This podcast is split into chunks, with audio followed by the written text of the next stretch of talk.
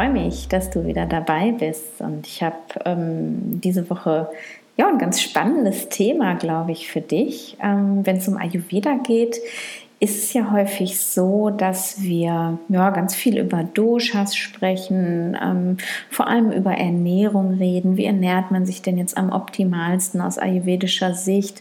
Ähm, was kann man an seinem Tagesablauf verändern, um ihn optimal zu gestalten, um in Balance zu kommen?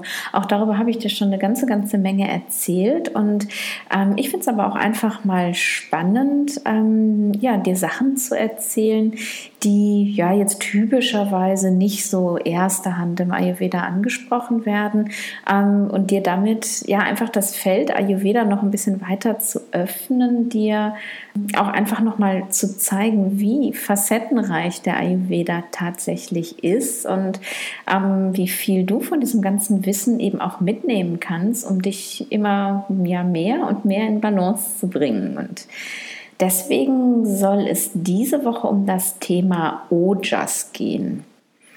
Ja, und das Thema ist tatsächlich, ähm, ja, man kann sagen, ganz natürlich zu mir gekommen.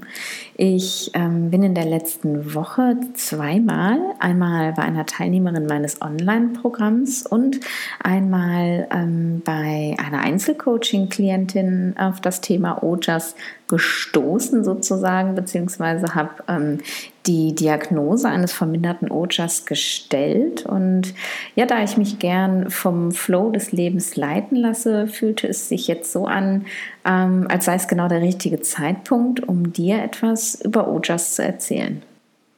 Bevor ich ähm, damit starte, ja, möchte ich noch mal so ein paar kleine naja, sagen wir mal, Ayurveda anatomische Basics geben, damit du in etwa verstehst, ähm, worum es denn jetzt eigentlich genau geht.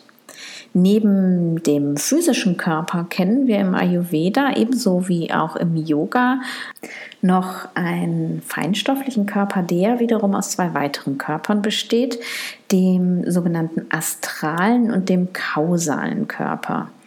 Wenn wir uns mit den Doshas beschäftigen, geht es meist eher um den grobstofflichen, also um den physischen Körper. Mit der Beschäftigung mit dem Prinzip Ojas tauchen wir ein wenig tiefer in Aspekte des astralen oder ja, wie ich immer lieber sage, subtilen Körpers ein. Vorher ähm, fasse ich aber noch mal ganz kurz zusammen, was die drei Körper ausmacht. Der grobstoffliche Körper ist all das, was sich aus den Elementen zusammensetzt und spür- und berührbar ist. Die Gewebe, die Organe, die Knochen, all das ja, ist ein grobstofflicher Körper, also dein physischer.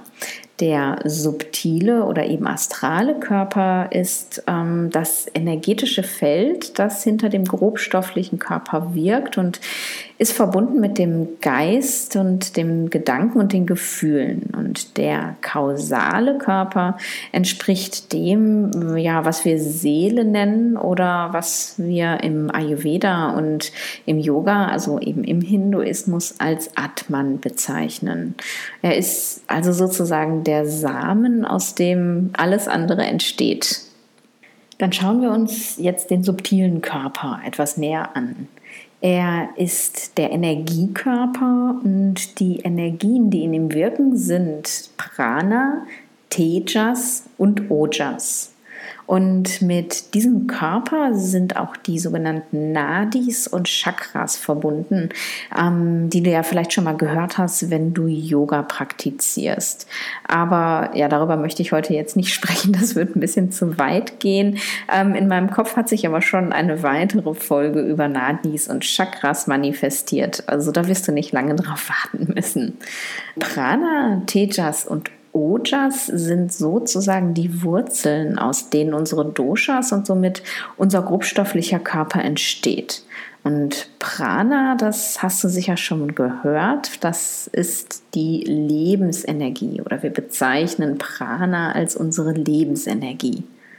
Tejas, ähm, ja, das ist sozusagen unser, unser Feuer, unser, unser inneres Strahlen oder inneres Scheinen oder ja, das Feuer des Geistes, kann man sagen.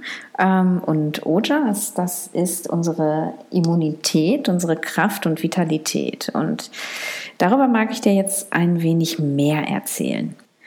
Während Prana auf Dosha-Ebene mit Vata assoziiert ist, ist Tejas mit Pitta assoziiert und Ojas, das ist die subtile Essenz von Kapha. Ojas ist äh, sozusagen unsere Energiereserve und Ojas ist in unserem Herzen lokalisiert.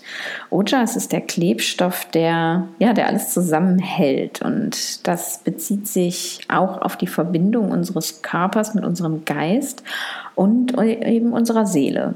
Und Ojas steuert die hormonelle Balance, ist ganz, ganz wichtig für unser Immunsystem und kontrolliert mit Hilfe von Prana unsere lebenswichtigen Funktionen wie Atmung und Kreislauf.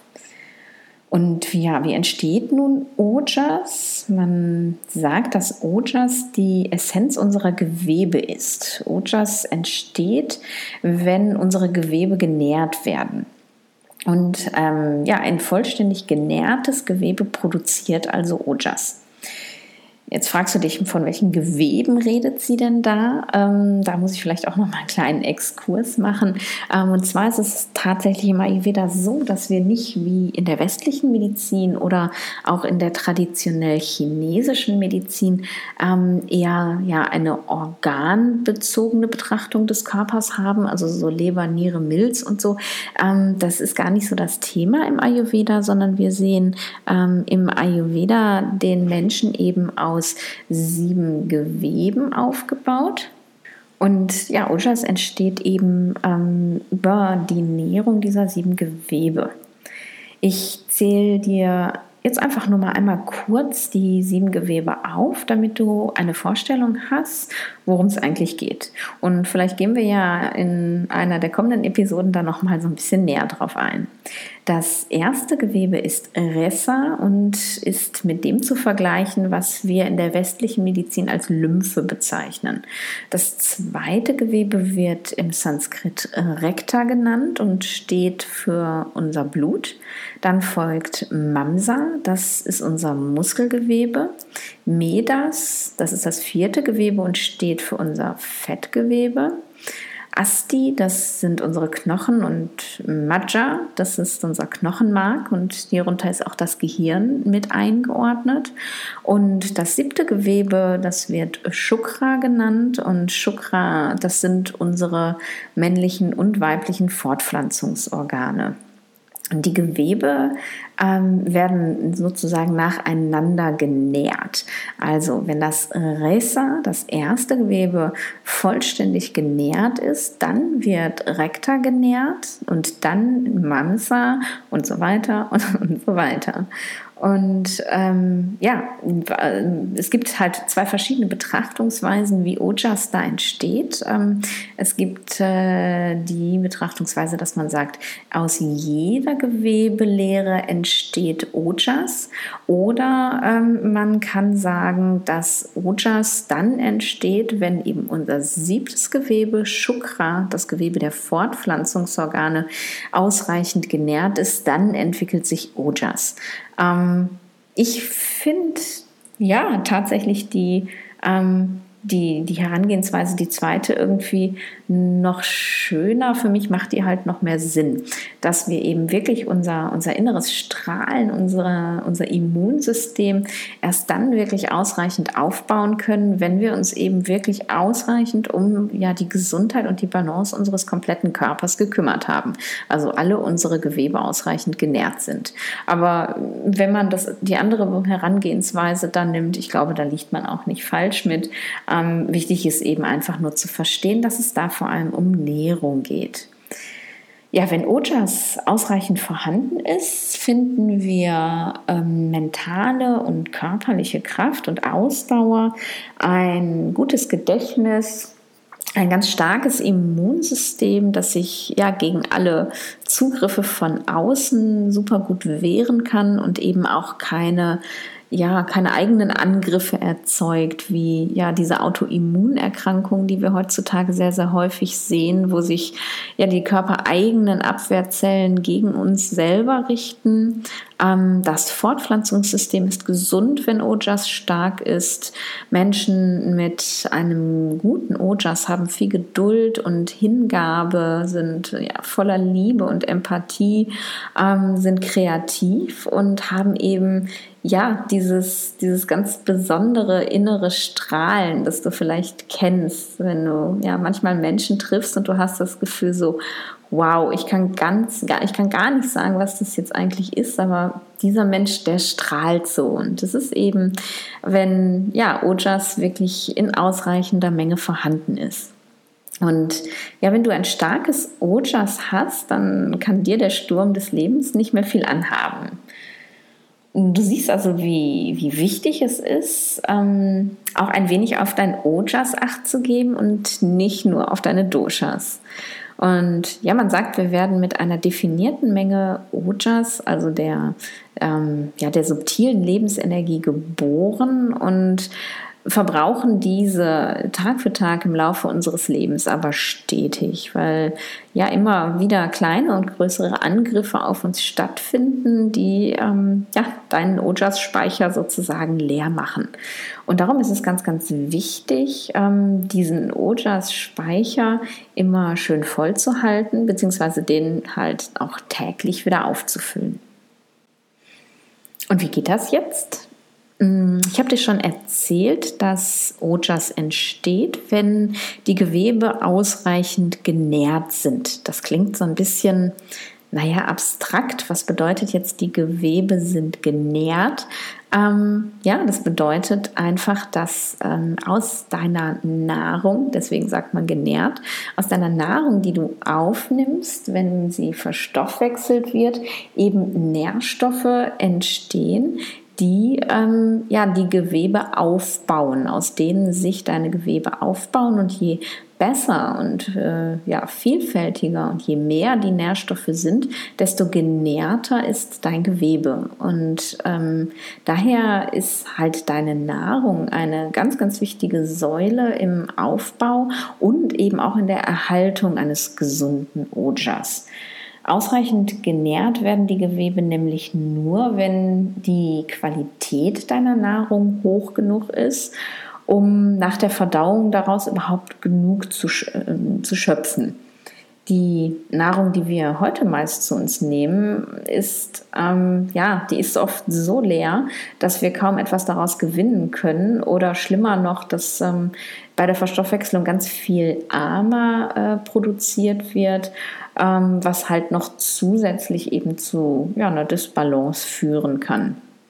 Um deine Gewebe und damit Ojas zu nähren, ist es also essentiell darauf zu achten, dass du lebendige, gesunde Nahrung zu dir nimmst und das bei jeder Mahlzeit. Ähm, jetzt darfst du natürlich nicht denken, dass du nie, nie, nie wieder eine Pommes essen darfst. Ähm, die, die mich schon länger hören und kennen, die wissen, ähm, ja, dass ich ganz schön Pommes-addicted bin. Ich weiß nicht, woran das liegt und was mir das sagen möchte. Ich mag aber einfach wirklich Pommes. Und ja, alle paar Wochen mal kriege ich dann so einen kleinen Jeeper und dann muss ich einfach auch mal eine Portion Pommes essen. Ähm, und da ich aber mein Ojas eben, beziehungsweise nur erst einmal meine Gewebe, aber generell damit auch mein Ojas nähere, ähm, ist es halt tatsächlich so, dass ich mir das einfach auch erlauben kann. Also hin und wieder ist eben kein Problem und ähm, hinzu kommt eben noch, wenn du deine Gewebe einmal daran gewöhnt hast, eben mit jeder Mahlzeit, die du zu dir nimmst, ähm, gut und ausreichend genährt zu werden, dann entwickelt sich ganz automatisch ähm, ja ein, ein Gefühl von, von Craving für gute Nahrungsmittel. Craving, das ist so ein Begriff, den benutzt man eigentlich in der, in der Suchttherapie. Ähm, es bedeutet halt, man hat halt ein, ja, ein Verlangen nach einem ganz speziellen Stoff. Ähm, und es ist ähm, wirklich so, und das kann ich eben aus eigener Erfahrung sagen, je länger ich mich damit beschäftige, desto ja, desto verrückter ist mein Körper tatsächlich auch nach gutem Essen. Also ich kann eben gutes, gesundes, lebendiges Essen so feiern mittlerweile. Ähm, und das funktioniert halt bei Pommes wirklich nur alle paar Wochen mal, dass ich das dann feiere. Von daher, also keine Panik. Man kommt da definitiv hin, irgendwann sich so zu ernähren, dass die Gewebe genährt sind und damit eben das Ojas wieder aufgefüllt werden kann. Natürlich darf, wenn ich über die Verdauung spreche, auch Akne nicht fehlen. Du kannst nämlich noch so gesunde Nahrung aufnehmen, wenn das Akne schwach ist, kannst du sie einfach nicht verdauen oder verstoffwechseln. Und wenn du jetzt noch nicht weißt, was Akne ist oder wissen möchtest, was du für dein Akne tun kannst, ähm, dann stopp doch einmal hier kurz und äh, spring in meine elfte Folge. Da habe ich dir nämlich erklärt, was Akne eigentlich ist und äh, ja, habe dir alles Wichtige darüber zusammengefasst. Den Link zur Folge, den findest du in den Show Notes. Ja, da aber ähm, Ojas was etwas feinstofflicheres ist, ähm, ist es eben auch so, dass es auch noch andere Dinge gibt, die eben Ojas nähren, Ojas aufbauen können. Und dazu zählt vor allem gesunde Bewegung, ein gesunder Schlaf und ja, ein Leben im Rhythmus mit der Natur, also nach unserem ganz physiologischen Biorhythmus. Und ja, wie das geht, das habe ich dir ähm, in meiner 22. Podcast-Episode erzählt. Da geht es um Dinacharya, also um den optimalen Tagesablauf aus Sicht des Ayurveda. Und auch den Link findest du in den Show Notes. Ähm, ja, da aber Ojas Teil unseres subtilen Körpers ist, sind natürlich neben der Nahrung und neben diesen ganzen ja, grobstofflichen Dingen, die wir so tun können, auch feinstofflichere Dinge für ein gesundes Ojas wichtig. Und hier geht es vor allem um unser Umfeld, ähm, um unsere Beziehungen und Verbindung zu anderen Menschen und letztlich ja auch unsere Verbindung zu uns selbst geht also darum, eben ja in, in Harmonie ähm, mit anderen und mit uns zu sein, sozusagen. Und nicht zuletzt haben auch die Gunas einen ganz großen Einfluss auf ein stabiles Ojas. Wenn du jetzt noch nicht weißt, was die Gunas sind, dann spring einmal in meine Folge über Ayurveda und Emotionen. Das ist Folge 21 und natürlich findest du den Link auch in den Show Notes. Ähm, da habe ich dir nämlich erklärt, was die Gunas sind. Ich fasse das nochmal einmal ganz kurz zusammen. Wir kennen im Ayurveda drei Gunas ähm, und das sind Rajas, Tamas und Sattva. Sattva, das ist der Zustand, ja, man kann sagen, völliger Harmonie. Wenn du sehr sattwisch unterwegs bist, ähm, dann fühlst, füllst du deine Ojas-Speicher ähm, ganz automatisch wieder auf. Tamas, das ist das träge Guna? Und wenn wir zu viel Tamas haben, dann sind wir meistens ja antriebslos und lethargisch und kommen nicht so recht aus dem Quark und sind ganz schrecklich unmotiviert. Und ja, diese schwere Energie stört nicht nur die Funktion von Ojas, ähm, es macht halt auch den Speicher automatisch leerer, ähm, ja, weil der Körper versucht mit Hilfe von Ojas gegen diese diese Tamas basische Energie anzuarbeiten und dich wieder in einen Sattva-Zustand zurückzubringen. Und Rajas dagegen, mm, das ist das Feuer. Wenn wir zu viel Rajas haben, dann sind wir gereizt und dauergestresst und gehen total leicht in die Luft und finden einfach auch keine Möglichkeit zur Ruhe zu kommen. Und in einer Rajas Energie zu sein, das kostet eben auch eine ganze Menge Ojas. Ähm, und das hält dich davon ab, deine Speicher wieder aufzufüllen. Wer also im Tamas oder Rajas ist, der, ja, der hat meistens keinen Blick für eine gesunde Ernährung. Tamasische Menschen neigen dazu, ja, zu viel und zu schwer und auch vor allem verarbeitete Produkte zu essen, weil die Inhaltsstoffe meistens ja so ein, so ein schnelles Gefühl von Befriedigung geben.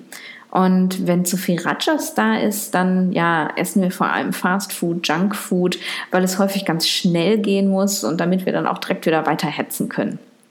Und ja, ein Mensch mit zu viel Rajas hat halt einfach auch gar keine Ruhe, sich in die Küche zu stellen und sich mal mit Liebe eine Mahlzeit zuzubereiten. Ja, und wie kreiere ich jetzt Sattva? Sattva ist eben auch ja etwas sehr feinstoffliches und deswegen kreiert man Sattva auch über Dinge, die ja, die sehr feinstofflich sind. Da könnte man jetzt eine ganze Folge mit füllen. Ähm, Sattva entsteht aber eben zum Beispiel, ähm, wenn du Yoga praktizierst und eben so ganz eins bist in der Verbindung mit deinem Körper und deinem Geist. Sattva entsteht in der tiefen Meditation. Sattva kreierst du aber auch ähm, über gute Gedanken und gute Gespräche und ähm, ja, vor allem auch über, über sattwisches, also über gewaltfreies Essen. Ja, das war's, was, was ich dir über Ojas erzählen wollte. Ähm, um deinen Horizont da ein ganz kleines bisschen zu erweitern und dir zu zeigen, dass es eben ja im Ayurveda nicht immer nur darum geht, die Doshas in Balance zu bringen, ähm, körperliche Beschwerden irgendwie loszuwerden, sondern auch darum geht eben ja die Speicher deiner deiner Lebensenergie, deiner puren Strahlkraft aufzufüllen, um eben ja auf Dauer von innen heraus zu strahlen und um eben mit einem einem guten, einem stabilen Ojas eben ein, ein langes und gesundes Leben haben zu können. Und das finde ich ähm, ja ein ganz, ganz schönes Konstrukt, eine schöne Sache, da so auch drüber nachzudenken, ähm, dass es da eben in uns eine ja, man kann sagen, eine Quelle, eine, ja, vielleicht erschöpfliche, aber wenn wir eben gut mit uns umgehen, eigentlich eine unerschöpfliche Quelle von, von Licht und von Strahlen und Kraft und Energie gibt, ähm, aus der wir uns in schlechten Zeiten dann einfach bedienen dürfen und ähm, die wir in guten Zeiten einfach wieder auffüllen können. Und ähm, ich vergleiche das Ojas eben sehr, sehr gerne ja mit unserer Resilienz. Resilienz, das ist eben ein Begriff aus der ähm, Psychologie. Das ist ja deine, deine Widerstandskraft. Man ja, spricht dann da eben von einer psychischen Widerstandskraft, aber Ojas ist eben die Resilienz deines kompletten Lebens. Es ist die Kraft, die du hast, ähm, um eben alles abwehren zu können, was in schlechten Phasen auf dich einprasselt. Und deswegen, ja, möchte ich dir Ojas ans Herz legen und dich einfach darauf aufmerksam machen, wie, wie unglaublich wichtig es ist, diese, diese Quelle immer mal wieder aufzufüllen, ähm, damit du eben in Notlagen aus ihr schöpfen kannst.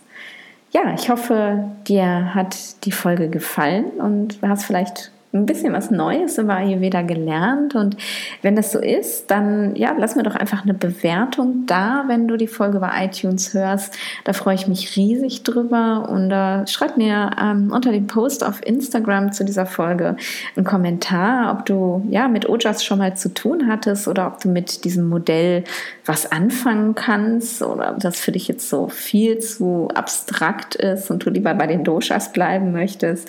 Ähm, ja, komm mit mir mir in Austausch, erzähl mir, wie du über Ayurveda denkst. Das finde ich ganz, ganz wichtig für meine Arbeit, weil ich möchte nicht mehr wie in der Schulmedizin stur etwas auf meine Patienten drauf machen, sondern ich möchte mit meinen Patienten arbeiten und du bist mir dabei eine große Hilfe. So, jetzt danke ich dir fürs Zuhören und sag, mach's gut. Bis zur nächsten Woche. Stay in Balance.